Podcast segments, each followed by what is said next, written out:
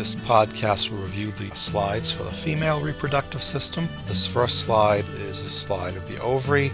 You should be able to identify primordial follicles and the cuboidal germinal epithelium. Germinal epithelium is a misnomer. It's improperly labeled. It does not really give rise to gametes. Primordial follicles are surrounded by flattened cells and contain primary oocytes. In this view of the ovary, you can see the mesothelium covering the ovary. This is an unusual mesothelium because it's a simple cuboidal rather than a simple squamous epithelium. Many primordial follicles can be seen.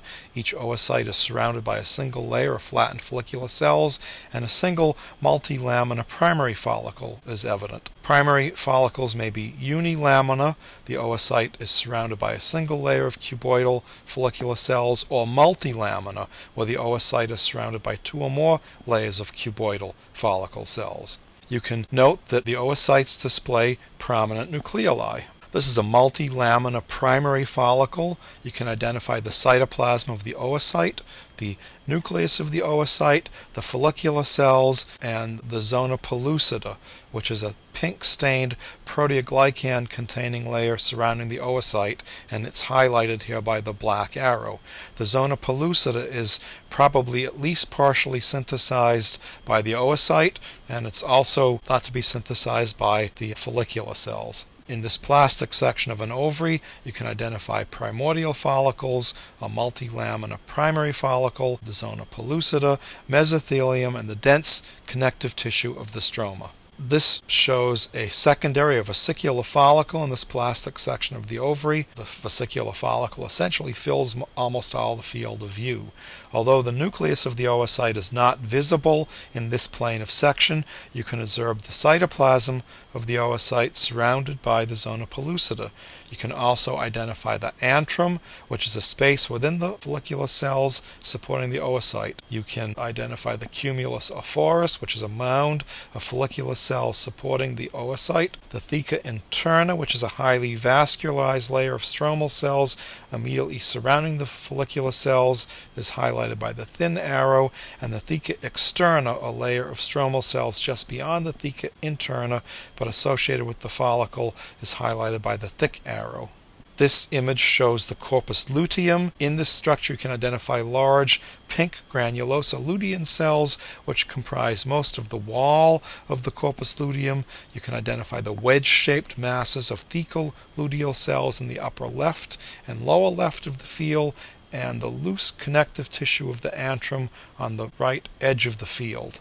This is a view of a corpus albicans. When fertilization does not occur, the corpus luteum degenerates into a whitish connective tissue scar, which is the corpus albicans. This is the isthmus of the oviduct. It's highly folded. The smooth muscle of the muscularis and the serosa is visible. The muscularis can be divided into several muscle layers, but they're usually poorly defined. This is a higher power view of the epithelium of the isthmus of the oviduct. The oviduct is lined by a simple columnar epithelium. It's mostly ciliated. Interspersed among the ciliated cells are mucous peg cells. These are usually hard to distinguish and they can't be distinguished that easily here. In this Masson stained preparation, you can note the collagen fibers stained blue and the highly folded, ciliated simple columnar epithelium of the oviduct. This is a view through the cervix of the uterus. The cervical mucosa is characterized by deep, often compound folds called plica palmatae. These are lined by tall, simple columnar mucus producing cells. The clefts are usually oriented obliquely or longitudinally in relation to the surface of the organ. Highly branched glands extend from these clefts when the cells are not actively secreting but are distended with mucigen, the nuclei are forced to the basal position. Secreted mucus may distend the glands and yield cyst like structures called Nabothian cysts. You can see some of these in the lower right of the field. This is the vagina. You can observe the non keratinized stratified squamous epithelium and the highly vascularized muscular wall of this organ. This is a view of the mammary gland. It's uh, developed, but it's from a resting state. You can identify a lobule and a duct at the upper right portion. This is a compound tubulo-alveolar gland You can note dense, irregular connective tissue that is continuous with white adipose. This is an undeveloped mammary gland. You can observe the glandular components in the left and lower portions of the field and a duct portion in the upper right portion of the field.